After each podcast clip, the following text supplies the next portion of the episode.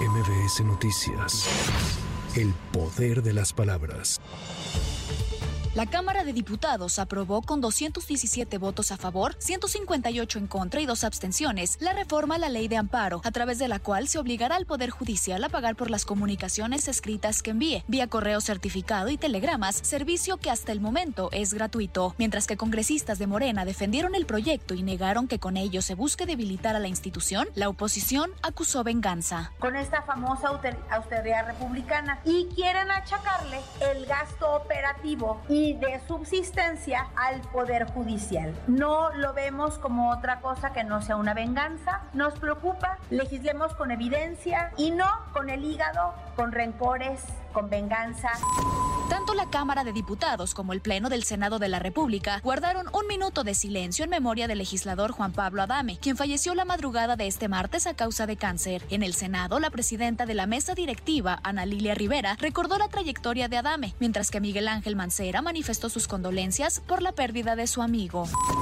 Este martes 5 de diciembre comenzó la vacunación de refuerzo contra COVID-19 con el biológico Sputnik V, el cual estará disponible de manera gratuita para la población mayor de 18 años en 32 centros de salud de la ciudad. En un comunicado, la Secretaría de Salud de la Ciudad de México informó que la vacuna también se aplicará en el Centro de Estudios Navales en Ciencias de la Salud de lunes a domingo en un horario de 8 a 15 horas.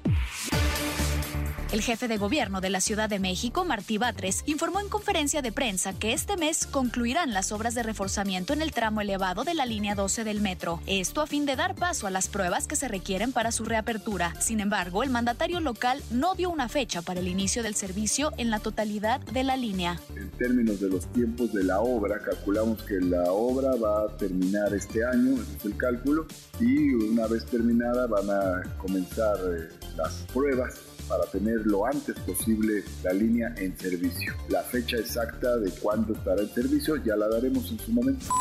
Ante el pago de aguinaldos, la Secretaría de Seguridad Ciudadana desplegó el operativo Aguinaldo Seguro en todas las alcaldías de la Ciudad de México para proteger y resguardar a las personas trabajadoras. El despliegue consta de 13.994 policías, 1.024 vehículos, 5 grúas, 20 motocicletas, 22 ambulancias, 16 motoambulancias y un helicóptero Cóndor.